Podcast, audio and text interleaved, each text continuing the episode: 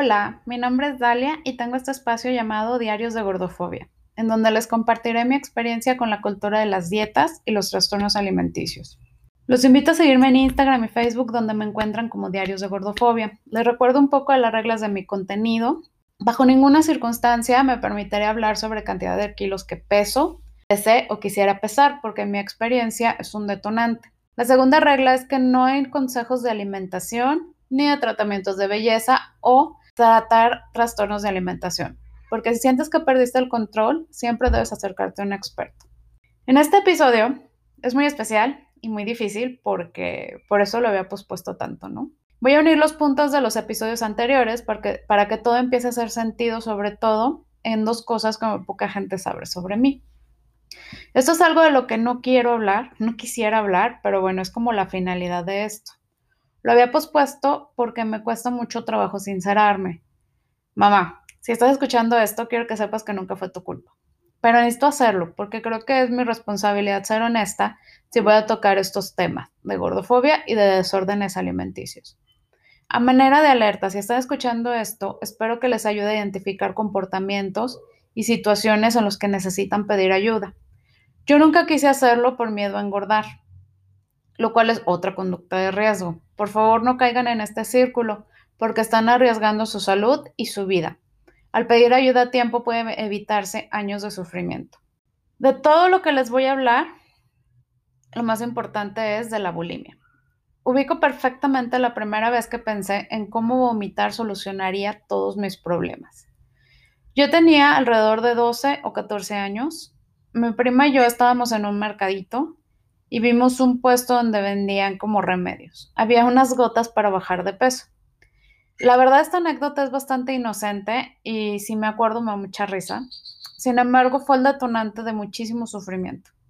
También quisiera saber, ¿cómo es posible que dos niñas de 12 a 14 años este, puedan comprar unas gotas para bajar de peso en la calle sin ningún tipo de restricción, receta médica, algo, ¿no? Eh, ni siquiera me preguntaron cuántos años tenía, para qué las quería, eh, si alguien me las podía comprar, un adulto, algo, no sé. El caso es que las compramos, nos preparamos para bajar de peso. Como ya teníamos las gotas que prometían bajar, no sé, 10, 15 kilos en un mes, nos fuimos directo a McDonald's y pedimos todo lo que se nos antojó, ¿no? La hamburguesa más grande, papas, refresco malteadas, postrepa y todo. Nos comimos todo, nos tomamos nuestras gotas y hasta aquí todo estaba pues normal, ¿no? Obviamente comimos muchísima chatarra, muchísimo. Y pues a mí me empezó a doler el estómago. Y fue la primera vez que me llegó ese pensamiento en forma de sombra salida de una lámpara mágica. ¿Y si vomitas? Ese día no lo hice, pero la idea ya estaba sembrada, o sea, se quedó en mi cabeza y la verdad lo cambió todo. No recuerdo la primera vez que me provoqué el vómito. Solo recuerdo cuando ya lo hacía de manera aislada. Bueno, yo creo que era aislada, pero era de manera regular. Yo creo, recuerdo, o sea, quiero pensar que empezó como a los 16 años, cuando yo estaba en preparatoria. Otra cosa de que mucha gente no sabe sobre mí, pero tiene todo que ver aquí, es que soy una persona introvertida. Quienes ya escucharon los episodios anteriores saben la tormenta de situaciones que se estaba formando en mi cabeza. La asociación de gorda, morena, china como sinónimo de fealdad, como de no valor. Estoy segura que no me hubiera afectado tanto pero como introvertida empecé a asociar la delgadez con facilidad para socializar. Yo observaba y veía cómo trataban a las niñas delgadas. Ahora en la preparatoria era muchísimo más notorio. Mi falta de habilidades sociales hacía necesario, en mi cabeza, ser delgada para poder socializar. Ahí fue donde encontró la bulimia su hogar. Les voy a platicar un poco sobre ser introvertida, sobre cómo lo vivo. Cuando ya conozco el círculo social al que voy, no tengo ningún problema. El problema empieza cuando todo es nuevo y no tengo una persona ancla. O si es un círculo conocido y mi persona ancla no está. Requiere todas mis fuerzas para poderme integrar. Me ha llegado a quitar el sueño, eh, me genera muchísima ansiedad. Saber qué decir. Esto me pasa incluso en círculos como mi familia. Por ejemplo, hace unos años fue el baby shower de una de mis primas, la de la anécdota de las gotas, y ella y yo somos como hermanas. El caso es que mi mamá no iba a poder ir conmigo yo pasé toda la semana planeando. Es, como este sistema, ¿no? De a qué hora voy a llegar, dónde me voy a estacionar, y si llego y ya no hay lugar, y con quién, en qué mesa. Algo así de simple para mí, aunque es gente conocida, es todo un drama de planeación y ansiedad. Entonces mi solución, regresando al tiempo, en la prepa o cuando empezó esto fue bajar de peso para que la gente se acercara a mí y que fuera más fácil socializar, ¿no? No tener que esforzarme en esta parte.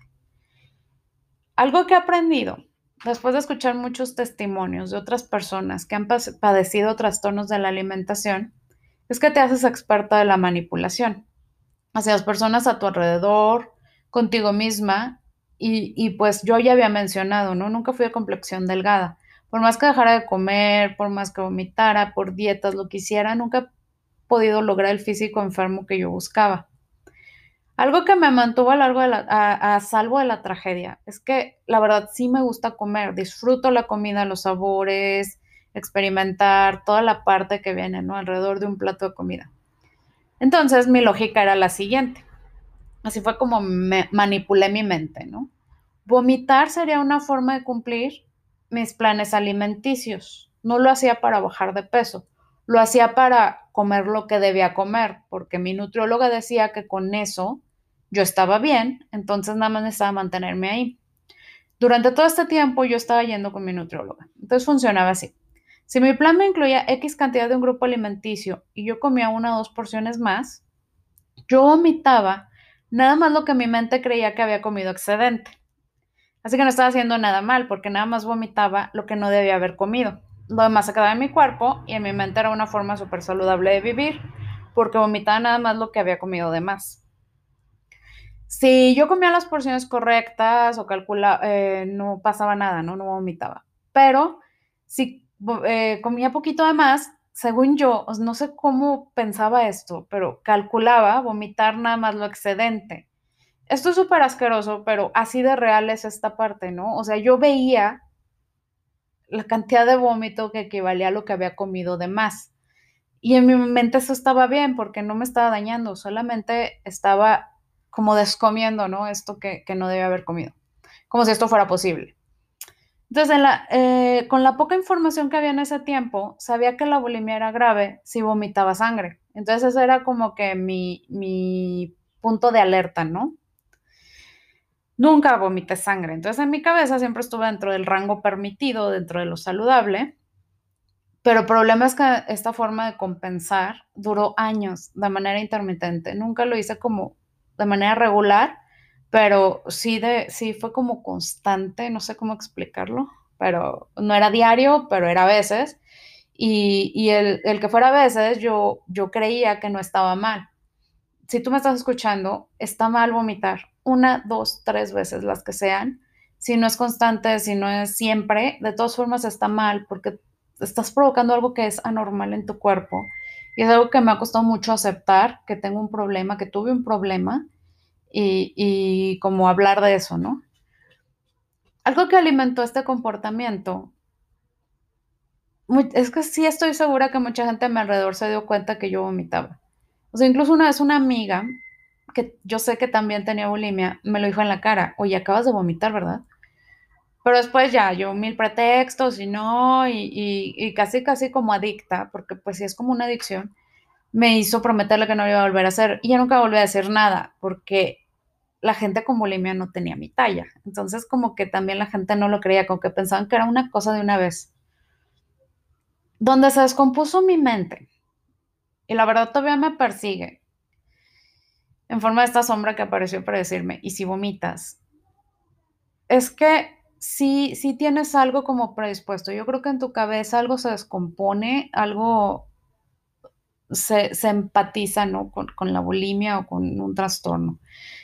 Mi cuerpo y mi mente, esto es bien fuerte y es algo que, que todavía me persigue, ¿no? Mi cuerpo y mi mente empezaron a asociar el vómito como una adicción.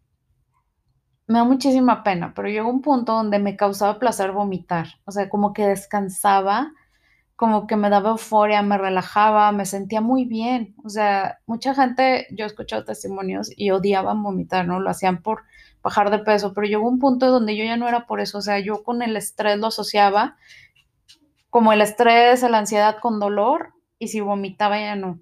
Entonces, a veces lo planeaba para relajarme. Mm, muchas veces llegué a vomitar para sentir este bienestar. Me hice adicta. Yo sabía que estaba muy mal. Entonces, pues no quería hacerlo. Llegó un punto donde, aunque me sentía bien, sabía que estaba mal y era esta lucha dentro de mi cabeza, que sé que la gente que tiene trastornos la vive casi diario. Eh, sé que me están entendiendo. Si no lo has aceptado y tú te sientes así, es bien importante que pidas ayuda profesional. No deberíamos vivir esto. Entonces lo que yo hacía era, para no vomitar, comía muy poco, para no tener que vomitar. Entonces eh, empecé a omitir el desayuno. ¿Cómo le hacía para no desayunar? Bueno, aparte que estaba súper joven y tu cuerpo, que es maravilloso, no sé, aprende a sobrevivir con todas las cosas a las que lo sometemos. Desarrollé una adicción al cigarro, porque sustituía las ganas de comer y además me daba energía, o sea, me estimulaba, no me daba energía, pero me estimulaba. Entonces, eh, mi desayuno eh, consistía en cigarro con café. Cuando no vomitaba, comía súper poquito. No cenaba. Entonces, este, siempre yo me ocupaba, hacía muchísimas cosas cuando estaba en la escuela hacía actividades extracurriculares y siempre estaba ocupada y me ponía a leer y me ponía a hacer muchas cosas para no tener que comer o cenar y todo. Cuando me empezó a dar el bajón, o que este síndrome de abstinencia del cigarro, porque no podía estar fumando obviamente todo el tiempo, tomaba aspirinas con coca normal, con Coca-Cola, este refresco, para poder aguantar. Entonces era como un rush que me daba, ¿no? Este, tenía muchísima energía y luego con el cigarro estaba toda como que estimulada de manera muy artificial. Y, yo tenía, creo, esta personalidad adictiva y, encontré, ¿no? Ese huequito y, y, así me mantenía para no tener que comer y alejarme de vomitar. Entonces llegó un punto, obviamente, que llegué a fumarme dos cajetillas al día. Fumaba muchísimo. O sea, la gente que, que me conoce de esa época me veía siempre con un cigarro, siempre. Y era horrible cuando estaba en la escuela y no podía fumar porque estaba en clases, era una ansiedad, no podía durar media hora, una hora sin fumar. Era bastante adicta yo al cigarro. ¿Qué otra adicción tomé de pretexto para adelgazar? El alcohol. A lo mejor no fui muy adicta, pero sí empecé a, a usarlo porque sí borraba la barrera de la ansiedad social. O sea, la verdad, me ayudaba mucho a relajar esa parte, ya no tenía que preocuparme por socializar y todo, porque pues te desinhibe, ¿no? Y aparte, pues me ayudaba a vomitar sin tener que provocarme el, vómito yo sola. Entonces era como, me metí en un círculo horrible de dependencia de cigarro, de, comer, de no comer, de vomitar, de, tomar y todo para, para sentirme bien. Claro que no me sentía bien. Durante muchos años, esta es otra confesión, ¿no? Que, tuve que hacerme a mí misma y todavía hasta hace poco. Yo culpaba como al invisible metabolismo lento por no poder bajar de peso, ¿no? Es que no puedo bajar de peso porque tengo metabolismo lento. Es que soy muy estreñida, es que mi digestión es pésima, es que mm, también ponía, ¿no? Es que yo subo de peso hasta con el aire y tengo gastritis y tengo colitis y todo es por mi metabolismo está horrible. Pero la verdad es que hasta hace poco que empecé a ver que ya hay más información, que sigo estas cuentas, que la gente profesional habla de esto, que han hablado de las experiencias de la bulimia y de no comer y de anorexia, de todo esto. Sé que, que la verdad me lo provoqué yo. Esto se los digo y es bien feo, pero es necesario, ¿no? No hay que romantizar la idea de, la, de no comer, de vomitar, porque a veces es como hasta generar lástima, ¿no? Pobrecita de mí todo. Pasan en tu cuerpo, en tu físico y en tu vida cosas horribles. O sea, por ejemplo, yo siempre traía pastillas para el aliento, porque obviamente vomitaba. Y, siempre chicles y me lavaba un chorro de veces los dientes y tomaba mucha agua porque según yo ya con eso me iba a evitar dañar el esófago porque tú sabes que está mal, tú sabes que te estás enfermando, ¿no? La verdad, nunca bajé de peso, o sea, nunca bajé al peso que yo quería pero sí podía durar hasta una semana sin ir al baño. O sea, a veces llegaba a llorar porque no podía ir al baño. Nada, no salía nada. Porque obviamente no tenía comida. En la poquita comida que, entraba en mi cuerpo, pues yo no sé qué pasaba, pero no salía. culpaba todo, obviamente no era mi culpa, ¿no? Era el estrés, era eh, las preocupaciones, todo era culpa de los demás. Es esta manipulación que les platico. Pero pues ahorita que lo pienso, sí eran, eran síntomas de que no comía, de todos los hábitos que yo mantenía para poder bajar de peso, ¿no? O sea, imagínate, me alimentaba con aspirinas, que es súper dañina para el estómago, Coca-Cola, eh, cigarro. Cuando comía, comía puras cosas que yo creía que eran saludables, ¿no? Desayunaba yogur, que es súper irritante.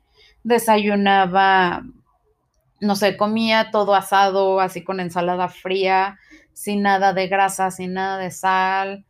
Mm, los famosísimos sándwiches de jamón, que pues obviamente tus nutrientes no están ahí, o sea, no estás comiendo nada nutritivo. Y luego estás en cierta edad, ¿no? Que si sales, que son palomitas, papitas y todo, y vomitas. Entonces, este círculo de, de nada de lo que yo comía era comida. O sea, ahorita que lo veo, no comía comida, comía cosas para vivir. Durante todo este periodo, y esto es, otro es bien importante, aquí entra mi crítica a la cultura de las dietas. Yo creía que tenía atracones, yo creía que tenía el, síndrome de atracón y por eso vomitaba. Porque aquí van unas comillas de sarcasmo. Yo no tenía fuerza de voluntad para pegarme al plan de alimentación que estaba siguiendo. Lo que les decía, ¿no? Si me pasaba por poquito de mis porciones, era ya este, eh, rompí la dieta y me salgo del control y, y, bueno, todo, todo estaba mal en mi vida. Entonces no tenía control sobre mí misma y vomitaba los atracones. Entonces yo creía que tenía un atracón, entonces yo me sentía mal conmigo misma por comer muchísimo, porque para mí, se los menciono, es en serio, dos tacos que me comía, a veces todavía me pasa, dos tacos que me comía o me como de más, es como si me hubiera ido a un buffet de atascar completamente, cuando en realidad nunca fue así. Estaba haciendo mucho análisis, recordando mi forma de comer, nunca tuve atracones, tenía hambre y me gusta mucho comer, o sea, disfruto la comida, pero sé cuándo parar. El problema, bueno, no es un problema, estoy trabajando en eso. La situación es que yo no, no, no aceptaba que mi hambre fuera más de la comida que yo tenía que comer, de lo que me decían que yo tenía que comer. Entonces, para mí eso es un atracón, es excedente. Pero yo vengo de una familia con, ya se los había dicho, que, que disfrutamos muchísimo comer y que comemos de todo y abundante, pero abundante no es, no es sinónimo de atracón. Y eso es algo que quiero que, quede claro, que si tú lo estás sufriendo, tú come, o sea, tu hambre te va a decir cuándo tienes que comer, cuándo no, cuándo sí. Entonces, este es un trabajo de entender tu hambre, de entender tus antojos, de saber cuándo, o sea, un antojo a veces es, es de hecho creo que muchas veces, casi siempre, va a ser una consecuencia de la restricción. Si todo el tiempo te estás prohibiendo cualquier cosa, o sea, todos tenemos un alimento que nos encanta, ¿no? Yo voy a mencionar el mío, palomitas de maíz. Si todo el tiempo me estoy prohibiendo palomitas de maíz, es, es algo en lo que vas a estar pensando, es esta restricción. Entonces, cuando empiezas a comer con hambre y dejar de comer en saciedad, tu cuerpo empieza, o sea, empiezas como a, a ser feliz, ¿no? A, a quitarle ese poder a esas palomitas o al chocolate o a la nieve, cualquier antojo, todos estos son antojos míos, pero cualquier comida que sea la tuya, le vas a quitar el poder que tiene sobre ti. Entonces, el impacto tan especial que la comida tiene en mi vida, lo perdí por hacer caso a los expertos, comillas de sarcasmo otra vez, que te dicen que es malo comer pastel en un cumpleaños, que si te comes esa rebanada vas a engordar, que tienes que decir no gracias, y eso es eh, súper admirable, ¿no? Si alguien no come pastel, wow, qué fuerza de voluntad. Yo lo he hecho muchísimas veces, ¿eh? no te sientas culpable. La gente que estamos dentro de este círculo de tortura lo vivimos. Es normal que lo vivamos, pero no, no debemos seguir normalizándolo, ¿no? Te dicen que es bueno negarte a comer aunque tengas hambre. Eso es bueno, eso es digno de admiración, de festejar te obligan, a, por ejemplo, en mi caso, a mí me obligaban a comer colaciones. Y cuando yo les decía, es que no me cae, no me gusta, yo no quiero comer entre comidas, y me decían así, pero como si fuera un hecho científico, por eso no bajas de peso. Cuando lo he comido, he comido colaciones y sigo sin bajar de peso. Te ponen a contar tristemente cinco nueces, te ponen a tomar agua para evitar el hambre, te desconectas por completo de tu cultura. Los mexicanos tenemos una relación tan especial con la comida y te, te rompen ese, ese lazo, nos están obligando a borrar recuerdos de nuestra infancia alrededor de una mesa llena de comida, de las recetas, de los olores. Es, es hermoso y no, ya no, ya está mal. Tienes que comer pollo asado con lechuga para contabilizarlo, pesarlo, medirlo y odiarlo. Entonces, ¿qué pasa cuando vives tanto tiempo a dieta como yo? Si aún no empiezas una dieta, si aún no empiezas a enumerarlo, si aún no empiezas a, tomarlo en cuenta, te lo voy a decir.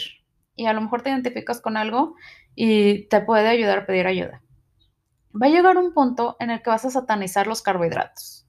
Es el peor alimento del mundo. Si comes carbohidratos, vas a engordar. Lo primero que te pregunta una nutrióloga aquí en México es cuántas tortillas comes al día. Los cereales, las leguminosas, bueno, son del diablo, te van a causar terror. Y va a pasar lo mismo con la fruta, especialmente si comes mango, plátano o pera. Es equivalente a azúcar. Y si la comes después de las 6 de la tarde, bueno, es, este, es delito. Vas a empezar a forzar a tu cuerpo a comer en ciertos horarios, aun cuando no tengas hambre. Vas a encontrar mil y maneras, consejos para no tener hambre, aun cuando tu cuerpo te mande todas las señales que necesita comer. Vas a dejar de salir para no romper la dieta, cumpleaños, fiestas, reuniones, bodas, bueno, lo que sea. Vas a usar la comida que te gusta como un premio y la que no te gusta como un castigo vas a gastar miles. Y este es un tema que voy a, dedicarle un episodio completo. Al menos yo lo he hecho. he gastado miles de pesos en productos saludables, en productos mágicos, no nada más pastillas, ¿eh? Este, de belleza, en, en detox, en, bueno, miles de cosas que son saludables para bajar de peso. Vas a tener que abstenerte de comer toda la semana, todo el mes o semanas enteras para ganarte una simple porción de comida que te gusta. Y sabes que ni siquiera la vas a disfrutar, porque el efecto durará muy poco tiempo. Y nada más vas a estar pensando cuánto tiempo va a pasar para poder volver a comerlo. Ya no vas a disfrutar tu comida. Y lo peor de todo es que va a llegar un punto en que vas a estar tan lleno de información que ya ni siquiera vas a saber qué comer sin tener un papelito, sin tener este papelito pegado en el refri que te diga qué tienes que desayunar, tu colación, comida, cena, cuánto pesa, bla, bla, bla, bla. Ya me entiendes. Porque si no, vas a engordar. Cuando no tienes ese papelito, vas a vivir en un constante miedo de engordar. Y yo sé que viene la siguiente pregunta. ¿Estoy promoviendo la obesidad? No, estoy promoviendo la salud mental de la gente de talla grande, de la gente que no somos delgadas naturalmente. Estoy haciendo una crítica a la cultura de las dietas, de la cual yo he sido parte. He sido como juez y parte casi toda mi vida. Me ha causado problemas de salud, me ha causado problemas mentales. La cultura de las dietas, algo que sí fomenta es el sufrimiento, la frustración y muchísimos problemas de salud en las personas de talla grande. Crea un sentimiento de superioridad en las personas delgadas, incluso cuando tú te obligas por métodos no sanos a ser delgado. Siempre me sentí frustrada porque aunque yo he vivido a dieta gran parte de mi vida, no logro bajar de peso, mientras que hay gente que nunca cuida su alimentación y tiene un físico envidiable, o al menos dentro del estándar de belleza. Y últimamente me he preguntado, ¿y si esa es la respuesta y ha estado frente a mí todo este tiempo? Esta gente que come sin pensarlo, sin cuidar la calidad, los macros, las harinas, sin contar si es fruta, si tiene que comer todos los grupos de alimentos las tres veces al día, las cinco veces al día, que si las seis de la tarde, que los jugos, bla, bla, bla y sigue delgada. Nunca en su vida han hecho una dieta. Y vemos gente que siempre ha vivido a dieta, que cumplimos con todo, ¿no? Este, los numeritos, el tipo de dieta, bla, bla, bla. Y seguimos siendo de talla grande. Esta es la respuesta, no depende de tu esfuerzo, depende de tu genética, de siglos de combinaciones genéticas. Por último, quisiera cerrar con un ejercicio que para mí fue muy liberador y, fue muy eh, claro, aclaró mucho en mi cabeza, ¿no? Esto lo vi en la cuenta de Food Freedom, que les recomiendo muchísimo si siguen, si creen que tienen algún trastorno de la alimentación, porque es información ya profesional, ¿no? Esto que yo les digo es súper importante, es mi experiencia propia, pero si quieren algo profesional, hay muchísima gente afuera que, que está dedicada de lleno a tratar trastornos de la alimentación. Si aún estás dudando en pedir ayuda, ahí puedes encontrar como un canal más profesional. el ejercicio es el siguiente. ¿Cómo describirías a tu trastorno de la alimentación? Cuando lanzó la pregunta yo no supe describirlo. Hasta que estaba planeando este episodio me llegó como la iluminación. Empezó como se los dije al inicio del episodio, ¿no? Como una sombra, como si fuera genio de la lámpara que aparecía cuando yo lo necesitaba. Pero ahora lo veo como un ex. Este, mucha gente habla del ex tóxico, ¿no?